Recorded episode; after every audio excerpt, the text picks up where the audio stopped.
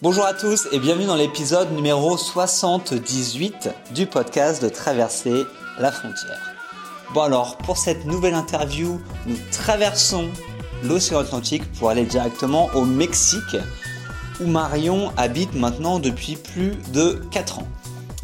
En fait, elle est arrivée au Mexique en tant qu'assistante de français dans une université et puis elle est restée au fil des années en travaillant dans une ONG qui est un petit peu spéciale et qui est vraiment caractéristique euh, du Mexique. Donc elle nous racontera bien sûr tout ça.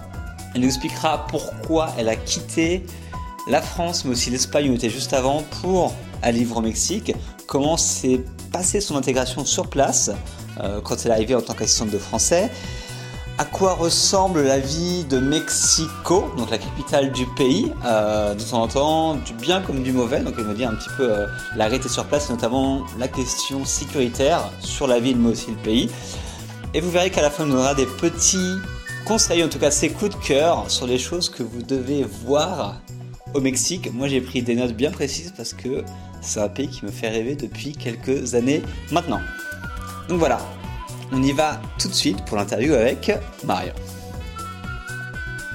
Salut Salut Marion, ça va?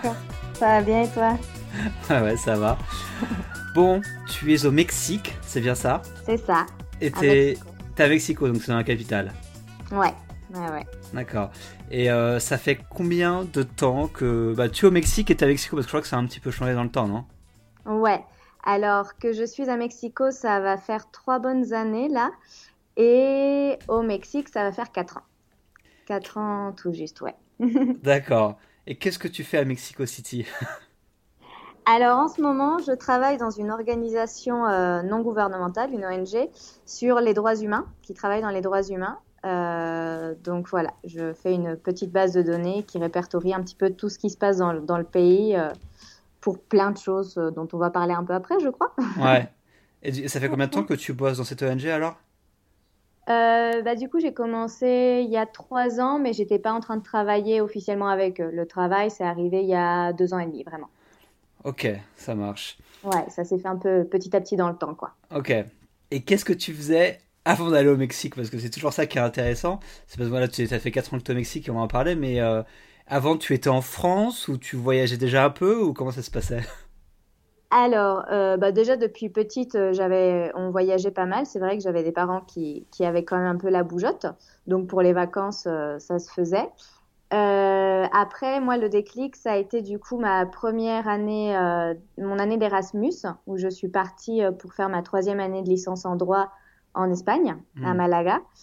Euh, donc du coup voilà, j'ai passé euh, l'année en Espagne, ça m'a beaucoup plu. J'avais pas trop envie de rentrer, même si je disais forcément à mes parents que oui, j'allais voir le master, oui, je faisais les inscriptions sur le cruise, oui, je regardais tout ça, les inscriptions de master, mais bon, j'avais pas pas plus envie que ça, donc euh, donc après cette première année en, en, Espagne où j'ai rencontré beaucoup beaucoup de latinos, bah, j'ai cherché comment est-ce que je pouvais rester encore un peu à l'extérieur. Mon but était d'aller au Mexique, mais sur l'année suivante, euh, c'était pas possible. Donc, euh, du coup, j'ai trouvé un programme euh, d'assistante de langue. c'est avec le CIEP, donc qui vient de l'éducation nationale ou l'éducation supérieure, je ne sais plus, et qui du coup nous permet de, partir un an dans, dans, une école, dans un collège, dans une école primaire à l'étranger, et euh, d'être la personne qu'on peut avoir euh, quand on était au collège et qu'on devait aller avec l'assistant en fait, et qui nous donnait des petits cours de de, de culture ou euh, je sais pas moi c'était souvent en général pour travailler l'addiction et ce genre de choses qu'on allait avec eux. Donc en fait c'était moi à l'étranger. D'accord. Mais cette assistante de français du coup tu l'as fait en Espagne ou au Mexique? Ouais ouais ouais je l'ai fait en Espagne et au Mexique donc je fais ma première année dans un petit village andalou euh, tout au sud de l'Espagne, qui s'appelle Moguer. Et du coup, là, je donnais des cours euh, à un collège dans une section bilingue, où du coup, j'ai aidé les profs sur leurs euh, cours de maths, sur leurs cours de sciences, à trouver du matériel, des gens français, tout ça, pour que les, élèves puissent se familiariser avec le vocabulaire français dans ces matières-là. Et euh, en ayant déjà fait une année, ça m'a permis de postuler pour le Mexique. Parce que si je voulais sinon partir au Mexique, il fallait au moins que j'ai un niveau master. Mais euh, comme j'avais pas le niveau master, le fait d'avoir un an d'ancienneté dans le programme m'a permis de postuler pour un pays un peu plus lointain comme le Mexique. Et donc, c'est comme ça que je suis arrivée il y a quatre ans à Toluca, dans une faculté où, du coup, là, j'étais plutôt sur la partie culturelle que sur la partie de français en tant que telle.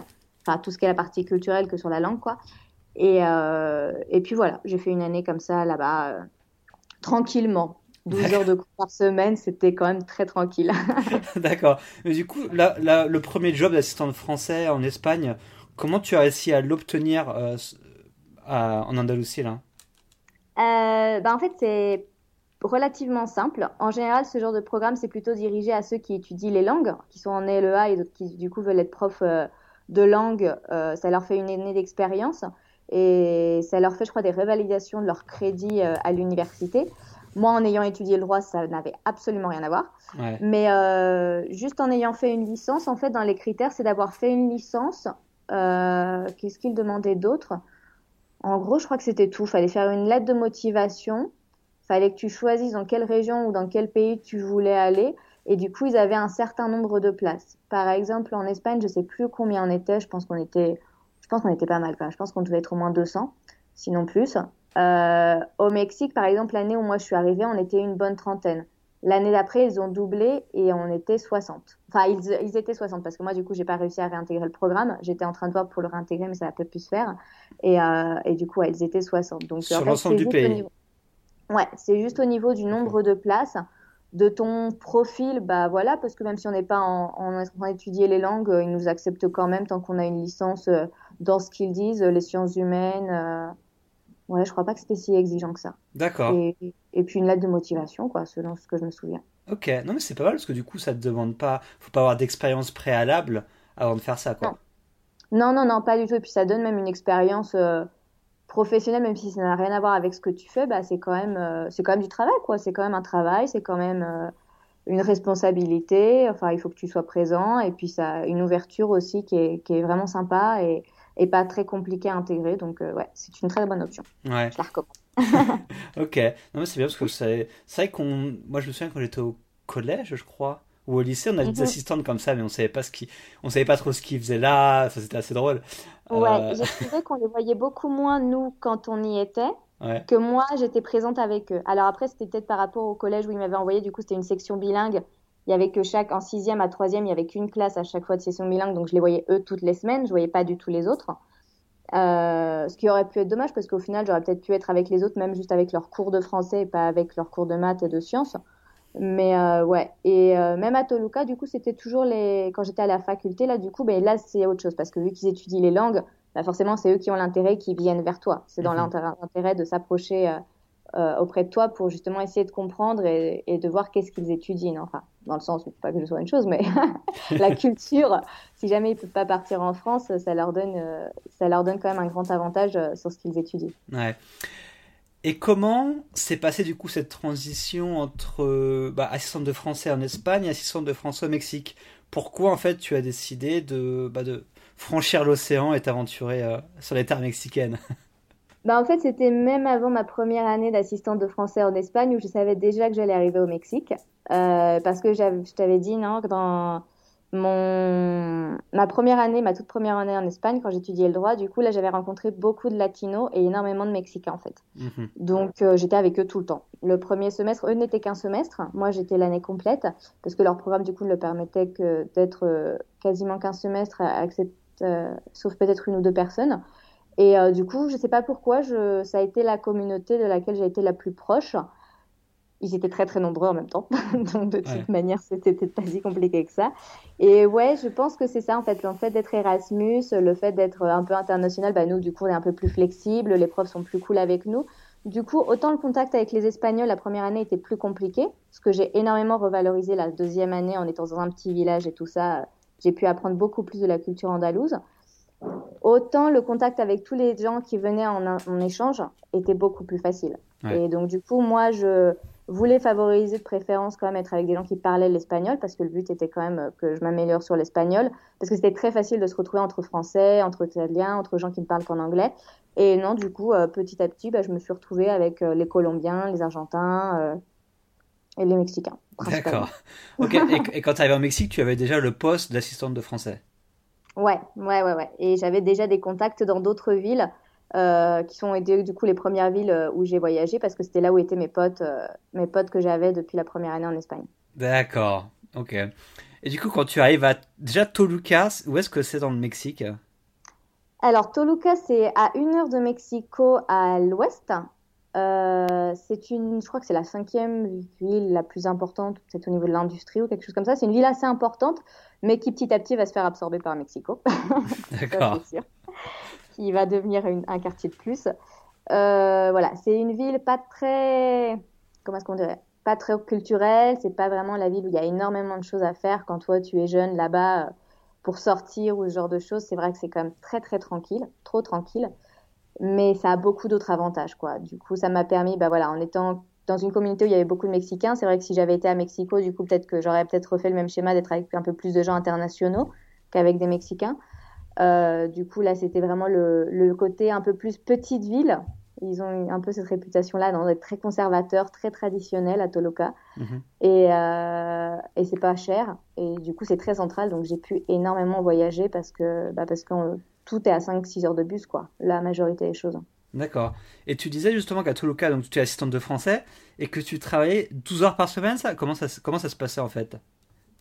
Ouais, en fait, c'est le programme qui est comme ça. Quand on est assistante français, même la première année en Espagne, c'était 14 ou 12 heures.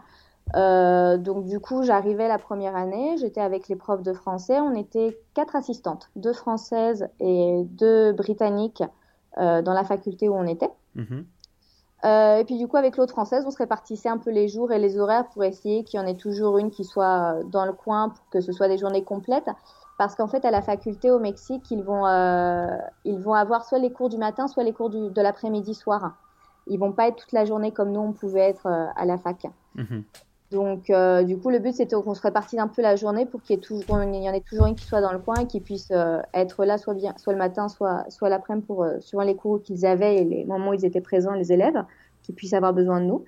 Et puis voilà, on devait se répartir ces heures entre proposer des clubs de conversation, proposer des ateliers culturels et euh, des heures de tutorat ou alors faire des interventions dans les classes quand des profs avaient des besoins spécifiques euh, qu'ils venaient nous demander qu'on préparait avec eux. Quoi. Ok. Et, euh, et ça t'a plu? Ouais, alors je pense quand même qu'honnêtement, j'ai préféré ma première année en tant qu'assistante. En Espagne La deuxième année, ouais. Parce que bah, du coup, j'ai appris énormément de choses. J'ai réappris à faire des divisions à la main, par exemple. j'ai appris un programme d'histoire géo ou euh, des sciences que, qui n'étaient pas dans notre programme à nous en France, puisque forcément c'est une histoire qui est différente. Et euh, les sciences, du coup, on n'avait pas du tout les mêmes programmes euh, en, en, France, en tout cas pas dans mon collège. Donc j'ai beaucoup plus appris au niveau connaissance, ouais. Mhm. Et la deuxième année, du coup, c'était à moi de proposer. L'échange culturel était sympa, mais c'est vrai que du coup, les élèves allaient aller les chercher. C'était toujours les mêmes qui s'approchaient de nous. Donc c'était un petit peu frustrant parfois de proposer des ateliers et tout et de voir qu'il n'y avait pas forcément grand monde qui arrivait. Mais bon, ça dépendait des dynamiques quoi. C'est vrai que nous on était dans une faculté où la majorité apprenait l'anglais. Il y avait très très peu d'élèves de français. On était deux assistantes. Donc c'était pas forcément facile de se la répartir. Et évidemment nos, collègues euh, britanniques, elles avaient les classes remplies. Euh, enfin, il y avait même pas assez de monde dans les classes pour pouvoir accueillir tout le monde parce que bah, du coup la fac était plutôt dirigée pour euh, pour l'anglais. Donc c'était le petit, euh, le petit côté négatif que j'y ai vu. Mais bon, ça m'a pas permis de, de, bien profiter et d'apprendre quand même énormément euh, sur plein d'autres aspects. Quoi. Ouais, et du coup, la vie au Mexique, parce que tu es arrivé avec probablement des attentes euh, en allant là-bas, vu que ça fait déjà un an que tu voulais y aller. Comment s'est déroulé tes débuts dans, la, dans la vie vraiment au Mexique? Comment ça s'est passé? Bah alors, comme Toluca est une petite ville, c'est vrai qu'il y a tout un côté que je connais plus maintenant à la ville de Mexico qui n'était pas aussi aussi présent. Les je sais pas, aller manger euh, comme ça dans la rue à n'importe quelle heure et ce genre de trucs. C'est vrai que Toluca était un peu plus euh, tranquille de ce côté-là. Euh, les attentes que j'en avais, en fait, c'était beaucoup de mes amis qui m'avaient déjà parlé un peu de toute la culture mexicaine. Donc j'étais arrivée déjà, beaucoup de gens étaient surpris de savoir que je n'avais peut-être qu'un mois ou deux semaines au Mexique. Mhm. en sachant déjà autant de choses sur le Mexique en fait. Au niveau des références culturelles, au niveau de leurs blagues, ils ont des choses qui s'appellent les albures, donc ce sont des blagues un petit peu à caractère, euh, ouais, un peu sexuel, enfin, comment est-ce qu'on dirait nous? Je sais plus. Enfin, que tu comprends, mais que tu comprends, que tu peux ne pas comprendre, quoi, des jeux de mots. D'accord. Et du coup, je savais déjà ces choses-là avant même d'arriver au Mexique parce que c'était tout ce que mes potes m'avaient appris. Donc, du coup, ça m'a fait une intégration euh, beaucoup plus facile. ça, c'est sûr. Et, euh, et, non, les attentes, bah, du coup, c'était énormément de paysages, énormément d'endroits que je voulais connaître et que j'ai connus assez rapidement. En fait, je crois que les six premiers mois, j'avais déjà fait au moins tout ce que j'avais en tête avant d'arriver. Du coup, tu en as profité pour voyager dans le pays, c'est ça?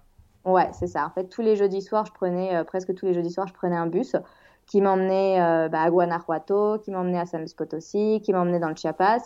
Et je revenais le dimanche soir avec le bus et du coup, lundi matin, j'étais en cours, quoi.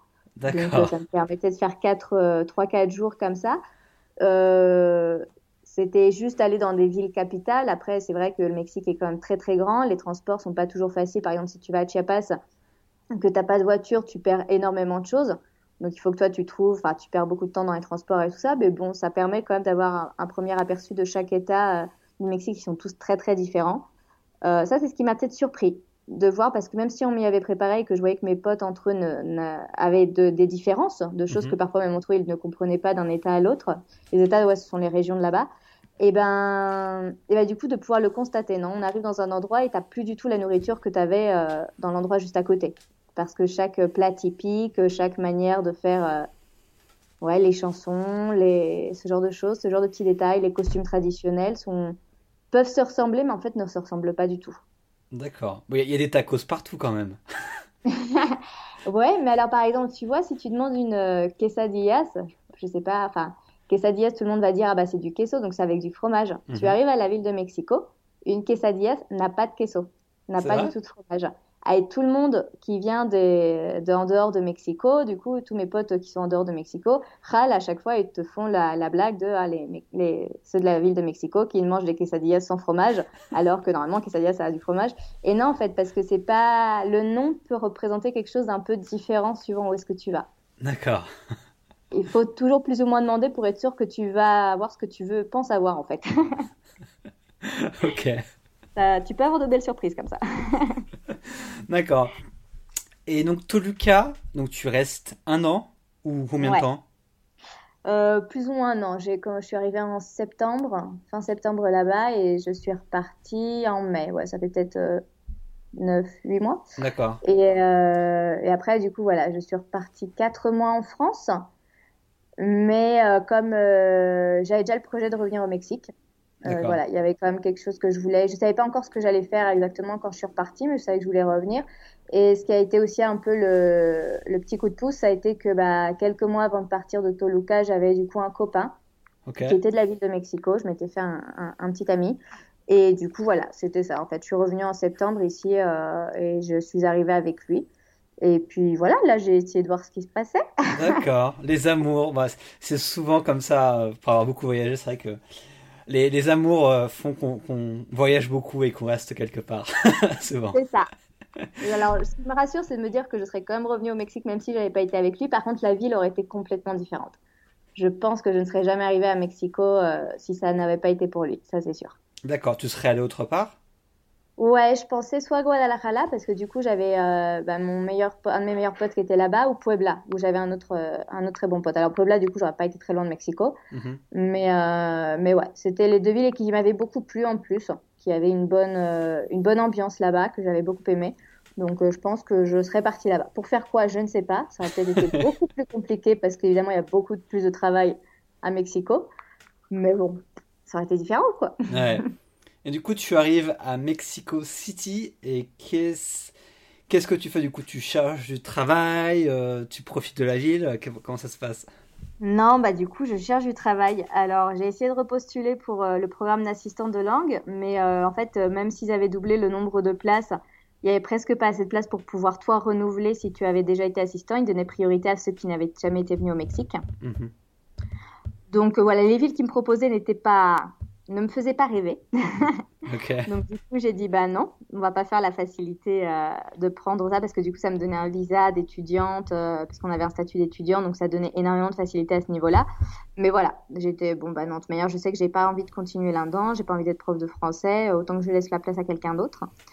Donc euh, du coup, je me suis mise à chercher à droite à gauche. Alors j'ai passé l'entretien d'embauche, je suis allée à la chambre de commerce de Mexico. J'ai été dans des restaurants pour voir si du coup euh, ils pouvaient m'embaucher. Et euh, je me suis approchée d'une association, donc l'association dans laquelle je travaille maintenant, des droits humains, Et donc, pour la petite histoire, en fait, le jour où je devais commencer dans un bar-restaurant euh, assez sympa, euh, dans un quartier assez chic ici euh, à Mexico, à la Condesa, comme serveuse, il m'avait dit, bah oui, bah du coup, tu viens ce soir et tu fais un essai.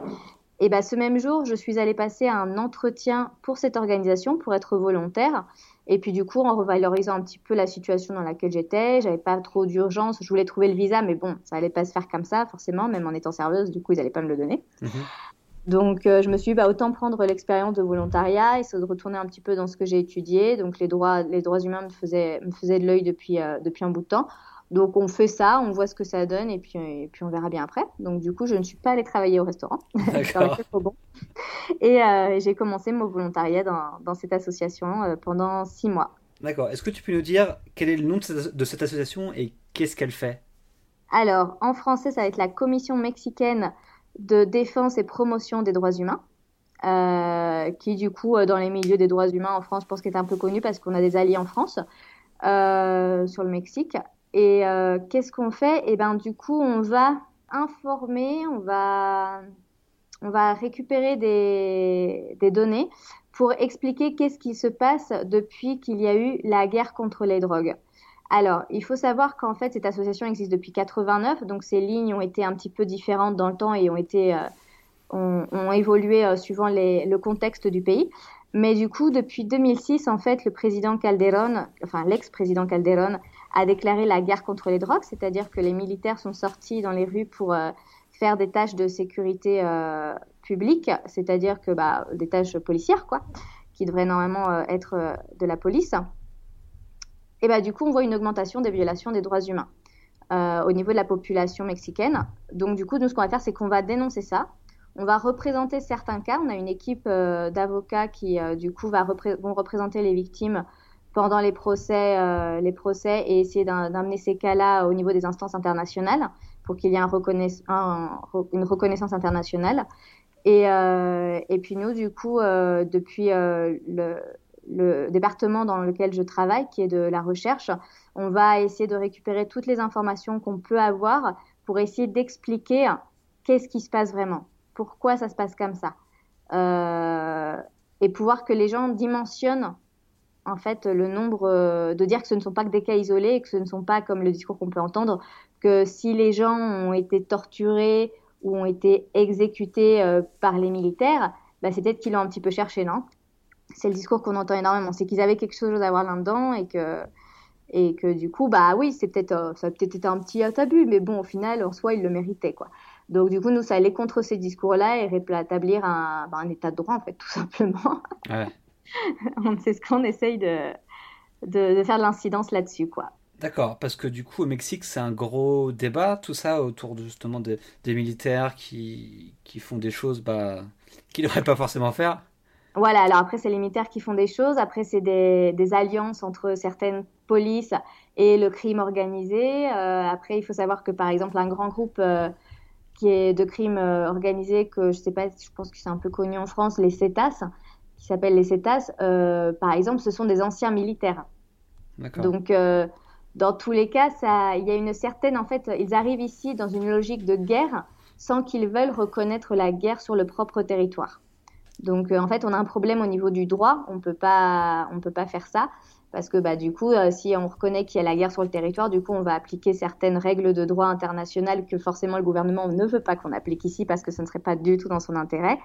Et euh, et puis et puis en fait, c'est ça quoi. Il y a beaucoup trop de de violations qui sont en train de se passer. Depuis ces années-là, on a plus de 100 000 personnes qui ont été exécutés, plus de 30 000 personnes qui ont été disparues. Et encore, ce sont les chiffres dont on a connaissance. Non, c'est un minimum. C'est pas du tout euh, un diagnostic euh, sûr à 100%, parce qu'on peut pas l'avoir ce diagnostic-là, parce qu'en fait, l'État ne veut même pas le faire. Parce que s'il faisait, bah, du coup, il serait dans une position, je pense que politique et économique très dérangeante. Donc c'est pour ça quand par exemple le président Peña Nieto bah, vient en France, il y a beaucoup d'organisations des droits humains qui, qui s'insurgent un peu et qui lui qui disent à bah, c'était le cas quand il était venu voir Hollande bon, bah, ce serait bien peut-être de lui parler un peu de la situation de son pays, non? Parce que bah, il se font un peu, il, se cache un peu les yeux, quoi. Je sais pas comment on dit, mais ouais.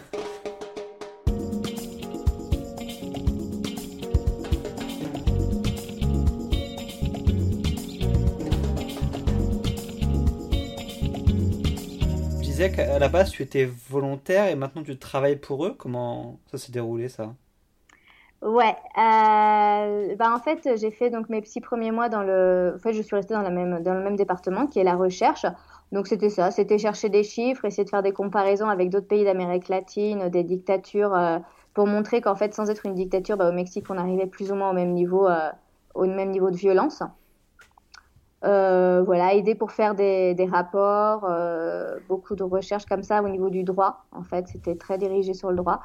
Et, euh, puis petit à petit, en fait, ils savaient que j'avais envie de rester au Mexique. Mon plan, du coup, moi, c'était pas du tout de partir. Je continuais de, je continuais de travailler à côté en donnant des cours de français, en vendant des petits fromages français par-ci par-là pour essayer de me faire un peu de sous. Donc du coup, ils voyaient bien que j'avais envie moi de rester là. Et puis apparemment, mon travail les, les satisfaisait quand même. Donc donc du coup, ils ont décidé de me proposer euh, un poste pour pouvoir développer cette base de données du coup qu'on est en train de faire pour avoir un diagnostic beaucoup plus complet sur ce qui se passe dans le pays et, euh, et pouvoir utiliser ça euh, bah, dans nos discours maintenant et, et faire avoir plus d'impact en fait dans ce qu'on fait. D'accord. Donc tu as tu as un visa de travail ou... Voilà, j'ai le visa. Alors pas depuis deux ans et demi comme j'aurais dû l'avoir parce que ça a été plus compliqué que ça. La migration mexicaine ne m'aime pas beaucoup.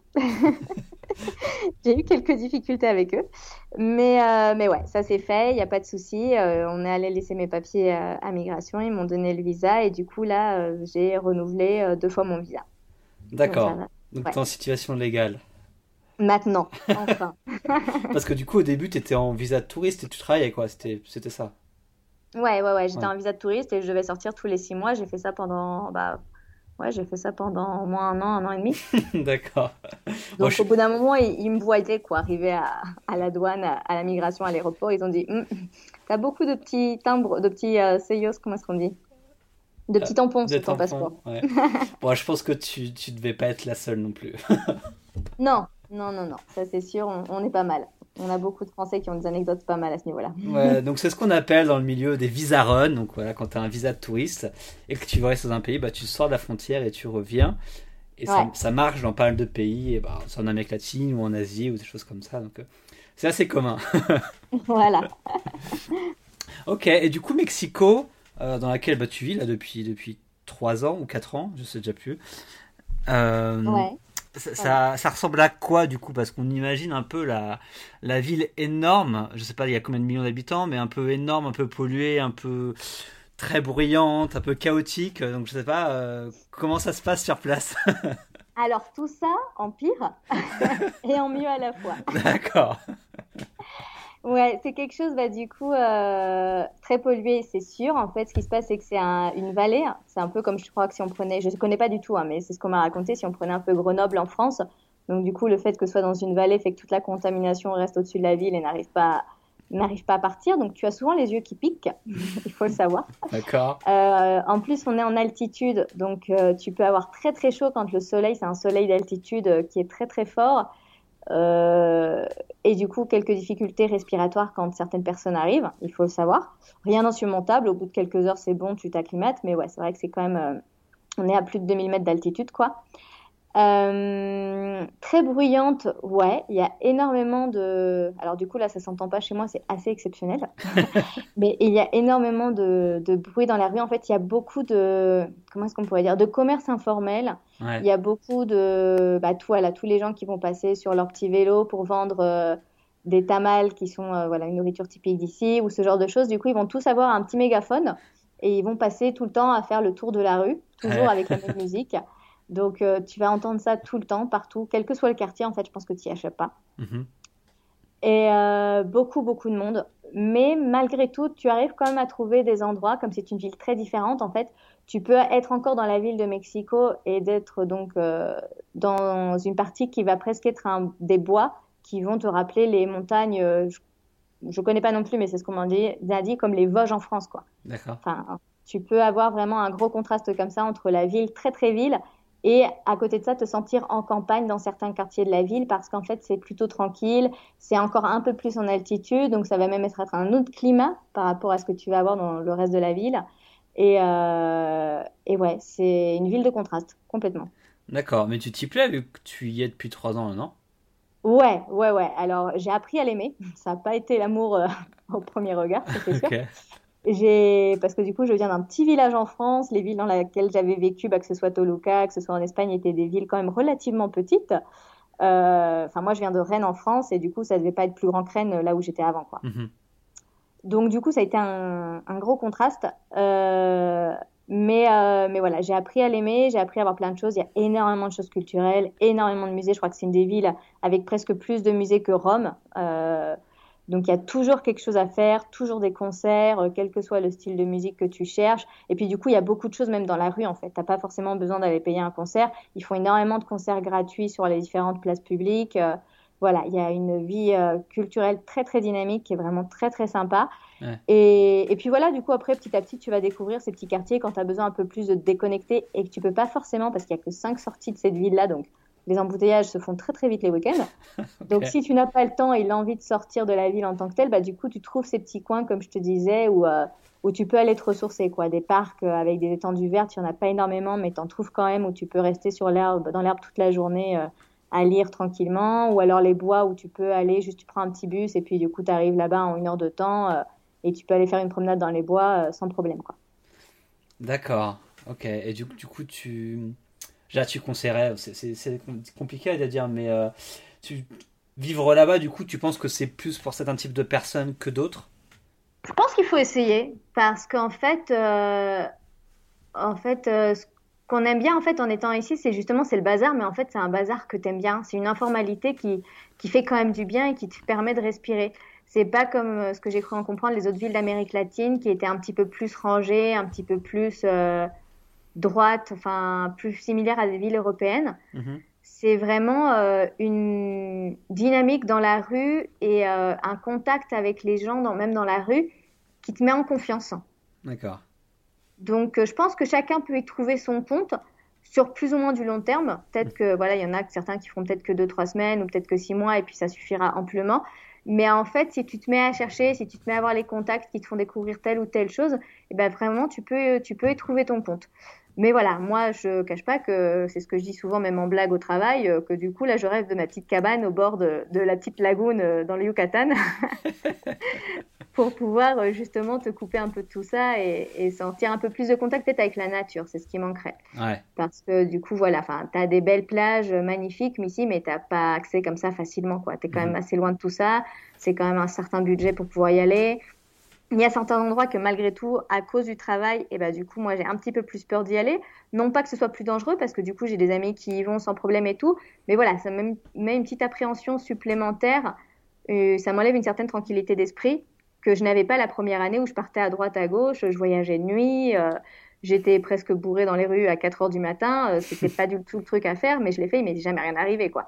Maintenant, c'est vrai que ce genre de truc, j'y pense un peu deux fois parce que je sais que certains endroits, il se passe certaines choses bah voilà, pas envie de me risquer. D'accord. Euh, Et à ce propos-là, justement, parce que de Mexique, on voit parfois comme un pays violent. Donc, des fois, euh, ce que disent les médias, c'est pas forcément super attirant. Et je voulais savoir, bah, du coup, sur place, à quoi ça ressemble euh, la sécurité? Est-ce que c'est safe partout ou pas? Comment est-ce qu'il faut faire attention, etc. Alors, en tant que touriste, moi, je pense que le seul truc dont il faut faire attention, c'est son sac et pas se faire chourer dans le métro. C'est ce que je vois le plus, en fait. Mhm que ce soit bah, juste euh, ton portefeuille que tu as mis à l'arrière de la poche de ton jean, tu es monté dans le métro, il y avait énormément de monde et du coup c'est là où ils en profitent pour te, pour te choper tes affaires. quoi. Ouais.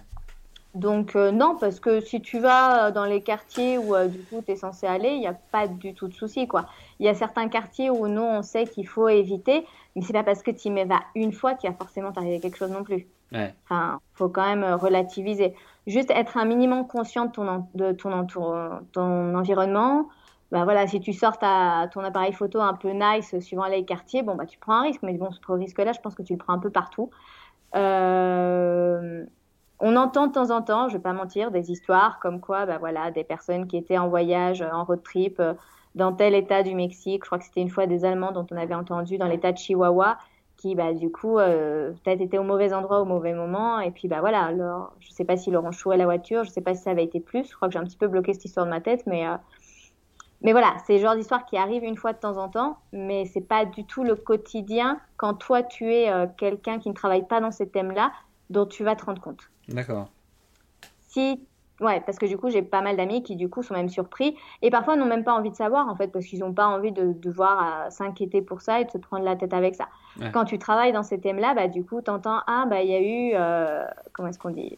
Des, ah, des coups de feu là-bas, il y a eu euh, une personne qui a été tuée là, dans tel ou tel quartier. Mais en général, c'est des règlements de compte entre des personnes, quoi. Donc toi, en tant qu'externe, tu n'auras normalement aucun risque à ce niveau-là, quoi. Ouais. D'accord. Ok. Et, euh, et comme ça fait, ça fait maintenant 4 ans que tu es au Mexique, bon, outre les amours euh, que tu as, qu'est-ce qui te fait, on va dire, aimer le Mexique ou qu'est-ce qui te fait vraiment rester là-bas, quoi? Ah bah alors ça c'est des parfois ouais, est-ce qu'il faut bien que je me rappelle justement travaillant dans ce thème-là où tu dis hum, est-ce que je partirais pas ailleurs? Ouais. Eh ben non en fait parce qu'en fait juste je pense que le contact avec les gens les gens sont vraiment très très ouverts très très accueillants euh, et puis les paysages aussi, les paysages, euh, la manière. En fait, c'est ce que je... ouais, cette manière d'être un peu informelle. Alors qui parfois en tant qu'Européen peut être un petit peu frustrant. ouais.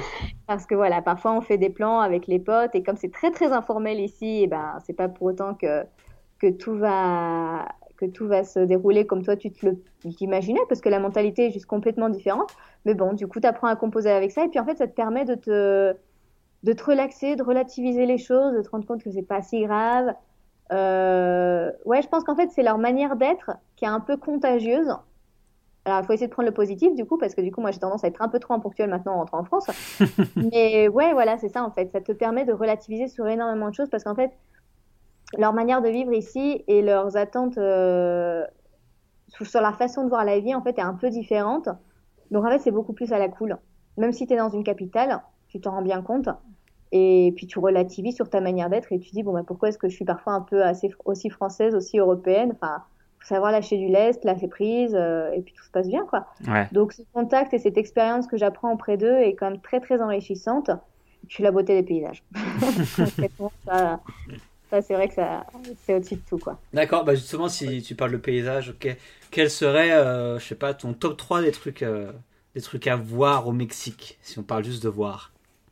Euh, mon top 3.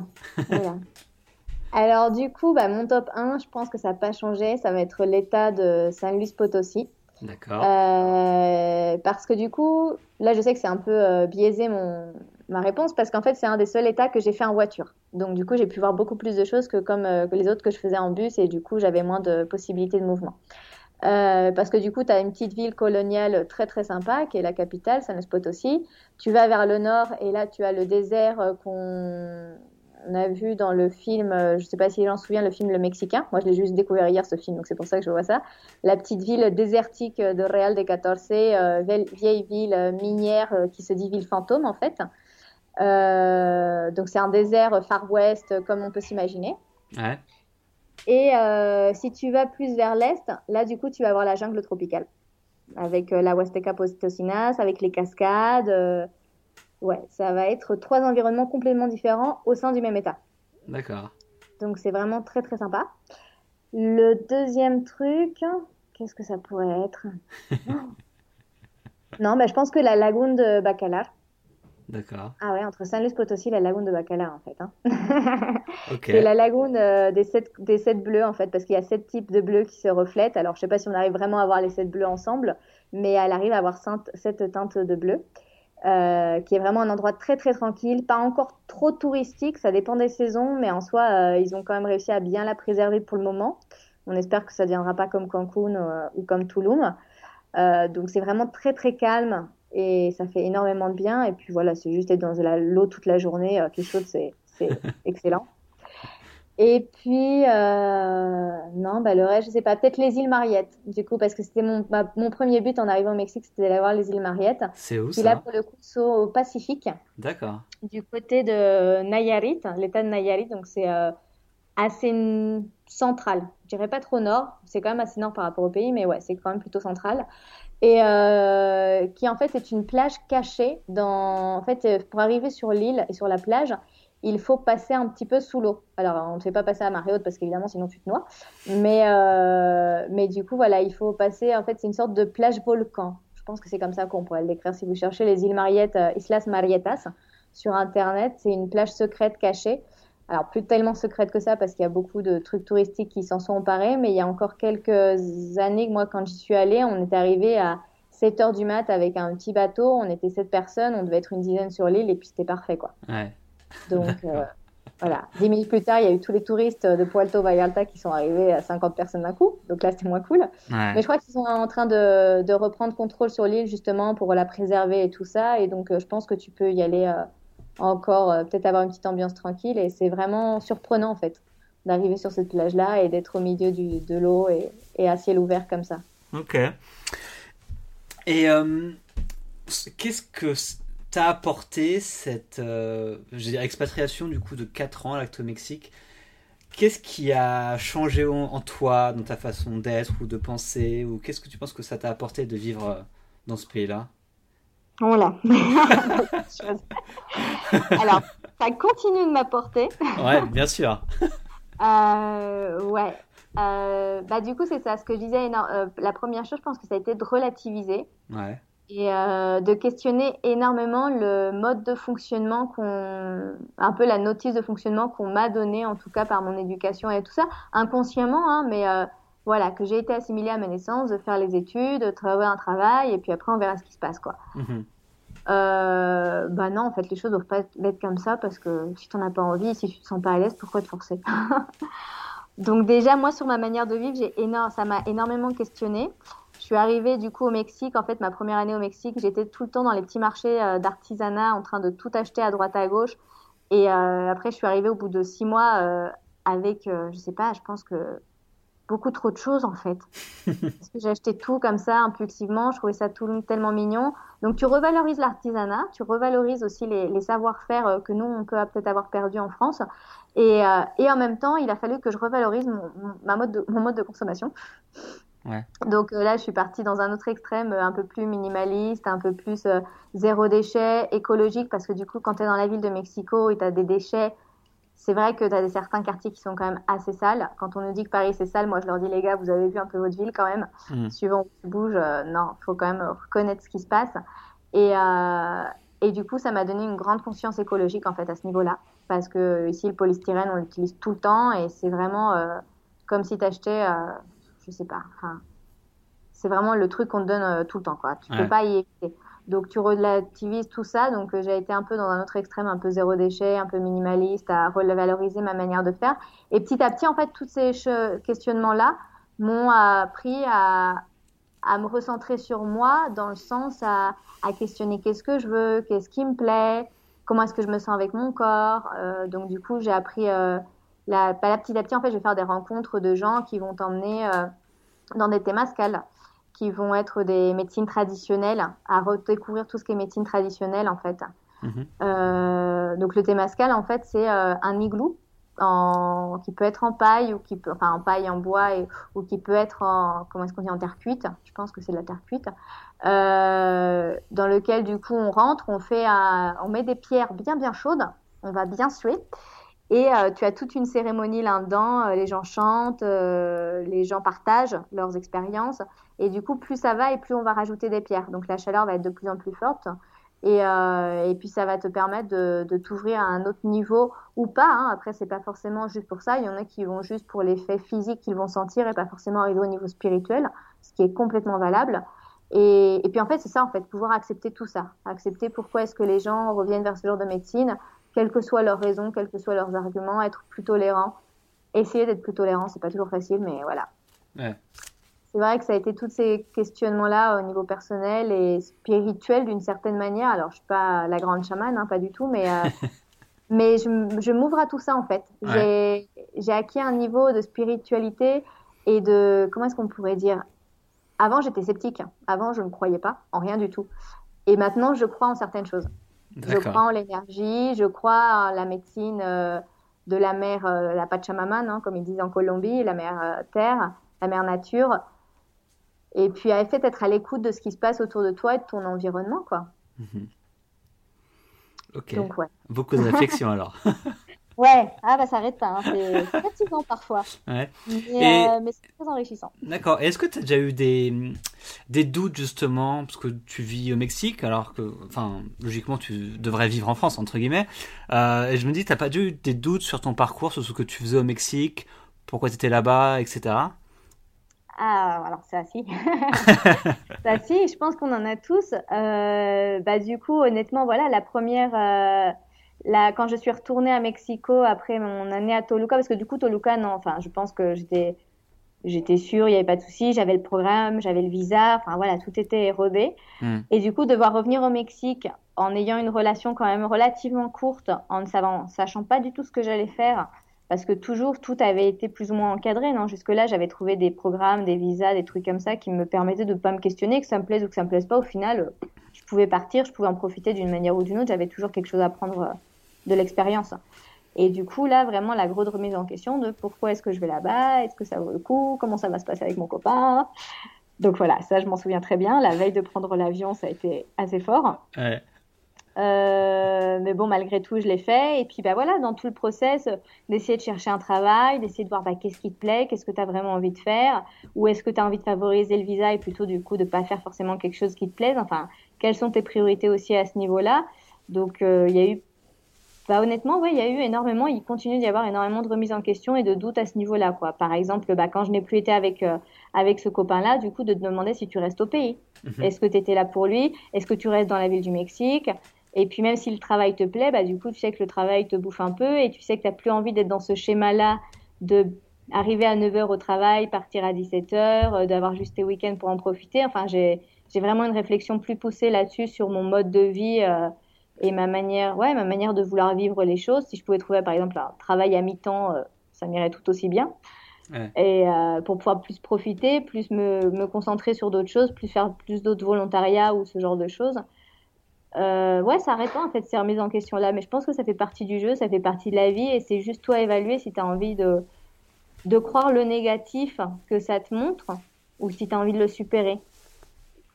Tout simplement. Si tu as envie de te dire, bon, allez, je te donne cette chance là, et puis, et puis on verra bien ce que ça donne. Et puis si je me trompe, bah, je me trompe. Peut-être que je serai dans mon lit en position fétale pendant une semaine, mais mais c'est pas grave. Au final, j'aurais appris et j'aurais beaucoup plus de regrets de ne pas l'avoir fait que de rester avec le doute. Mhm. Donc je pense que c'est ce qui m'a toujours un petit peu poussé, de me dire que je préfère le faire et, et me casser la gueule que de rester avec le doute. Mais les doutes viennent quand même et à chaque fois, et plus tu t'ouvres à ce niveau-là, et plus les doutes vont arriver parce que du coup, tu te mets à tout questionner mais au final, tu apprends à, te connaître aussi un peu plus, donc ça devient peut-être plus facile aussi dans un certain sens. D'accord. Il y a beaucoup de choses. Et du coup, euh, comment tu vois ton futur proche euh, Parce que là, ça fait voilà, trois ans que tu es, au Mexico City, que tu bosses dans cette ONG, et tu as laissé entendre, as laissé entendre dire un petit peu que tu avais envie de voir peut-être d'autres choses. Donc, du coup, comment tu vois euh, ces prochaines années pour toi?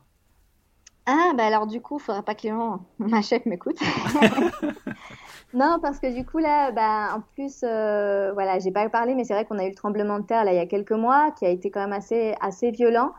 Et ça a été aussi un gros déclic de te remettre tout en perspective encore plus. Mhm. Et de dire, bah écoute, euh, mon travail est cool, mon travail est utile, je sais que je fais quelque chose d'utile et beaucoup de gens aimeraient pouvoir faire ça, non? En ayant un visa, en vivant dans un pays loin, je peux pas pas du tout me plaindre à ce niveau-là, j'en suis très reconnaissante. Malgré tout, c'est quelque chose de très difficile et qui continue d'être, euh, voilà, 9h, 17h posé sur ton bureau, à assister à des réunions plus ou moins formelles, quand moi je suis dans une autre, euh, une autre dynamique, une autre logique maintenant où, où j'ai envie de faire des choses un peu plus peut-être concrètes, un peu plus près des gens. Euh, retrouver un peu plus le contact avec les gens parce que j'ai pas du tout de contact avec les victimes avec qui on travaille et je ne pourrais pas parce que c'est quand même très difficile psychologiquement parlant. Mais euh, quelque chose de plus léger aussi. Qui te permettent donc du coup euh, voilà idéalement bah, dans quelques mois ce serait peut-être trouver une option pour pouvoir avoir un petit continuer avec mon visa être tranquille parce que j'ai pas envie de partir du Mexique. Je sens qu'il y a encore des choses que j'ai envie d'apprendre d'ici que je suis encore dans un processus d'apprentissage mais euh, voilà, si je pouvais partir dans ma petite cabane à Bacalar sur la lagune en, en, ayant le visa, j'en demande beaucoup, hein, mais en ayant le visa et pouvoir être tranquille et pas avoir migration qui vient me chercher euh, dans un mois, ça pourrait être sympa. ok. Je pense qu'il faudrait que je relativise le truc. Ce ne sera pas à ce point-là, mais ouais, au moins trouver un, travail plus léger et plus tranquille, euh, qui me donne une tranquillité d'esprit un peu plus grande et, et, ce sera déjà pas mal. Ok. Ça marche. Euh, on arrive à la fin de l'interview et je voulais savoir, euh, bon, toi qui, qui... je t'ai connu, enfin, tu m'as connu grâce au podcast que tu écoutais. Ouais. Et du coup, on a parlé, maintenant je t'interview, donc c'est assez drôle. Et je voulais savoir si tu avais à ton tour quelque chose à partager, un mot de la fin bah, pour tous les gens qui écoutent ce podcast actuellement, euh, que ce soit sur ton parcours, sur le Mexique, sur le travail à l'étranger ou un truc qui te semble important qu'on n'aurait pas abordé. Ouais, bah alors deux choses. Euh, je pense qu'il y a des choses qui me viennent en tête. La première, c'est que si jamais vous venez au Mexique, venez. Je vais reprendre le discours de mon chef, mais c'est ça en fait. Si vous venez au Mexique, venez. Euh, mais informez-vous. Parce que c'est vrai. Et puis dans n'importe quel pays en fait où vous allez c'est il faut pas avoir peur, il faut pas que l'information nous fasse peur et nous dise ah bah non du coup j'ai pas envie d'y aller parce qu'il se passe telle ou telle chose et on sait jamais ce qui peut m'arriver. Non, parce que du coup, euh, si vous allez dans les endroits euh, safe et tout ça, il y aura pas de souci. Mais du coup, parlez avec les gens, demandez-leur leur ressenti sur euh, comment est-ce qu'ils vivent ce qu'il se passe, en disant bah écoutez, les 43 d'Ayotinapa, comment est-ce que vous l'avez vécu, vous, ce genre d'informations qui arrive très bien en France, non? Qu'est-ce qui se passe, à quoi c'est dû? Pour avoir une image un peu plus complète et pas seulement l'image idyllique que veut nous faire vendre les, les gouvernements de leur pays parce que c'est pour des intérêts purement économiques en fait qu'ils vendent ça. Mhm. Donc je sens que c'est un peu une manipulation qu'ils font qui, qui, qui, est bien d'être de, d'être conscient tout simplement. Et, euh, mais prenez aussi le beau et le bonito euh, du Mexique et la buena onda comme on dit ici, la bonne vibration. Et, et, puis oser quoi, tout simplement. Enfin, si vous avez envie d'essayer de partir, bah voilà, commencez peut-être par quelque chose de plus petit, cherchez des programmes comme ça qui sont plus plus tranquilles, avec des visas qui vous permettent de de voir si ça vous donne envie ou pas. Et puis on peut toujours au final dire bah non, je me suis trompée, puis j'ai envie de repartir quoi. Ça c'est pas fait pour moi. Ou j'ai envie de rentrer dans un thémascal, euh, j'ai envie de voir ce côté spirituel et tout ça, bah je m'en suis pas rendu compte, bah c'est pas grave. Enfin, c'est juste essayer de prendre l'expérience, être un petit peu curieux et puis voir ce qui nous fonctionne et ce qui ne fonctionne pas. Mais au moins dire, bah, j'ai essayé. J'ai essayé et puis j'ai vu si ça me plaisait ou si ça me plaisait pas. Et puis maintenant, je pourrais en parler en connaissance de cause, quoi. Mhm. Je pense que c'est un peu ce qui nous manque à, tous. On parle de beaucoup de choses dont on ne sait pas forcément euh, ce que ça représente ou ce que c'est. Donc, euh, petit à petit, ça, ça nous ouvre un peu l'esprit et c'est pas mal. Très bien, bah merci pour ces mots euh, encourageants. parce qu'il il faut des fois, il faut, il faut, qu'on se pousse des fois aussi pour partir, parce que c'est vrai que c'est pas tout le temps simple. Et c'est pour ça qu'il y a le podcast. Le but c'est pas de se faire violence, quoi. Si vraiment vous sentez que vous allez être en crise d'anxiété totale, bah non, enfin trouver quelque chose de plus. C'est pas, enfin, c'est vrai que c'est compliqué parce que parfois on entend ah il faut partir, il faut voyager, tout ça, c'est pas fait pour tout le monde le voyage. Mm-hmm. Si d'autres personnes trouvent les mêmes réponses que ce que nous on va trouver grâce au voyage d'une autre manière, bah, c'est complètement valable et puis faites-le quoi. C'est pas c'est pas obligatoire d'être tous mochi backpackers euh, comme ça, nomades digital et tout ça. Si vous avez envie de le faire, faites-le. Si vous n'avez pas envie, ne le faites pas. Ne vous forcez pas de quelque chose parce qu'au final c'est encore euh, retomber dans une norme euh, qui n'est pas faite pour tout le monde. Mhm. Mais trouvez ce qui vous fait plaisir et ce qui vous fait vibrer de la même manière en fait. Tout simplement. Je suis entièrement d'accord, Marion. Ok, bah super, merci beaucoup euh, de nous avoir raconté toute ton histoire. C'était un plaisir. Bah, merci à toi, merci à toi. Et puis bah, du coup, euh, je te passerai la petite vidéo et tout ça euh, qu'on a sur le travail qui est traduite en français. Si jamais les gens ont envie de jeter un petit coup d'œil sur ce qui se passe, ça, ça, peut être sympa quoi. Ça marche, bah, tout ce que tu m'enverras, je le mettrai sur le blog et puis les gens pourront voir si ça, si ça les intéresse. Cool. Bon. Merci beaucoup. Et, eh ben, bonne continuation, je t'espère de trouver ta petite cabane sur ton lac. Bientôt, bientôt. et, puis, euh, et puis voilà, bonne continuation et à bientôt. Merci, à bientôt. Ciao.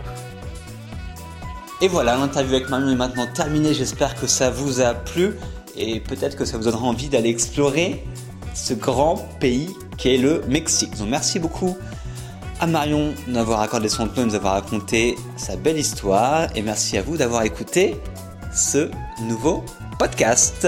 On se retrouve très très vite. À bientôt. Ciao.